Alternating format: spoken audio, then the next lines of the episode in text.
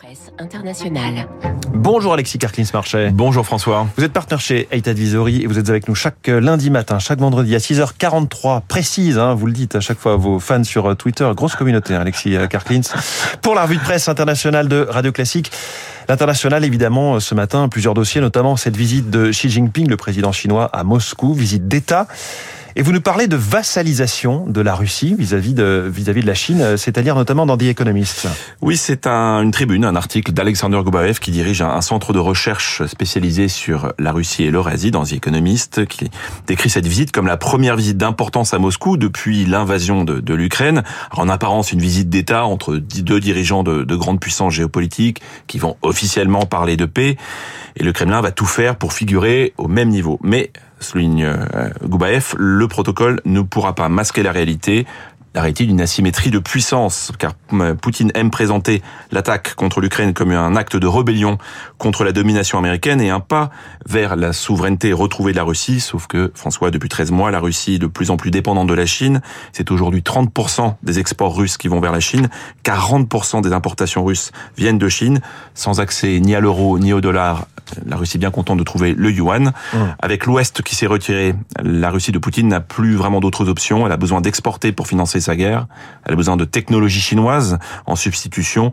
Mais encore une fois, derrière cette vérité, il y a la Russie qui devient la vassale de la Chine. Alors tactiquement, bien sûr, le, président Xi euh, va flatter l'ego euh, de Poutine en se rendant d'ailleurs à Moscou avec cette visite. C'est une façon de, voilà, de, remercier presque euh, Poutine. Sauf que la réalité, c'est que l'économie russe est aujourd'hui dix fois plus petite que l'économie chinoise. La Chine, elle, a besoin de sécuriser ses hydrocarbures, a besoin d'un marché pour ses entreprises exportatrices. Elle a surtout besoin d'un allié dans sa lutte contre l'Amérique. Au nom du principe éternel, l'ennemi de mon ennemi devient un ami. C'est surtout une nouvelle étape de la montée en puissance de la Chine et c'est un nouvel équilibre géopolitique qui est en train de voir le jour avec cette visite d'État. Voilà donc pour ce dossier entre Chine et Russie.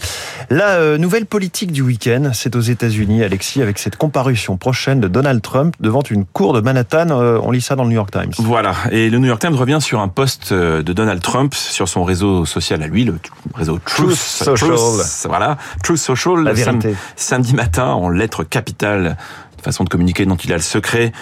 Trump écrit, je vous cite, enfin je cite Trump, le candidat de très loin le mieux placé, ancien président des États-Unis d'Amérique sera arrêté mardi prochain.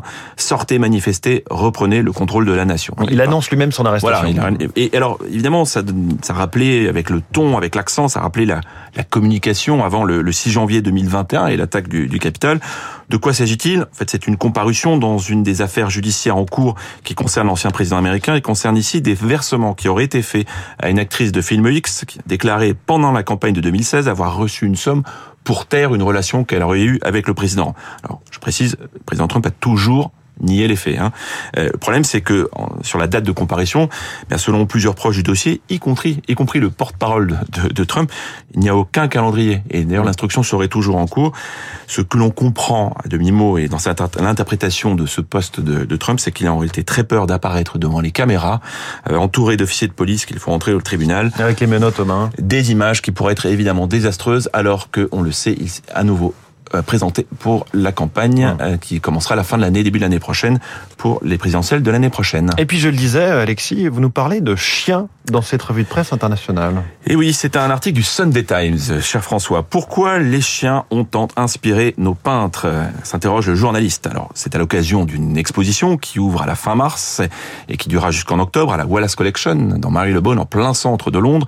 J'invite nos auditeurs et auditrices à aller voir ce très très beau musée qui va réunir plusieurs dizaines de peintures et des, des photos de portraits de chiens, car depuis le XVIIIe siècle, et notamment Thomas Gainsborough jusqu'à David Hockney aujourd'hui, les chiens sont omniprésents dans une peinture qui est souvent plus réputée pour les paysages. Alors pourquoi, s'interroge le Sunday Times, pourquoi nous aimons autant? Bien sûr, nous aimons les chiens. Rappelez-vous la reine Elisabeth avec ses corgis, mais nous aimons aussi les regarder. Alors il a été montré, cher François, que cela aide à produire des hormones du bonheur, et puis le chien c'est le symbole de l'innocence, mais aussi crois savoir le journaliste, finalement ça évoque la tradition, une Angleterre de l'histoire éternelle où le chien était le symbole de la loyauté, de la fidélité, une représentation du statut social, bref une Angleterre dominante avec une agriculture et une campagne mythifiée où le chien regarde et obéit à son maître. Voilà, c'est à la Wallace Collection et c'est jusqu'en octobre.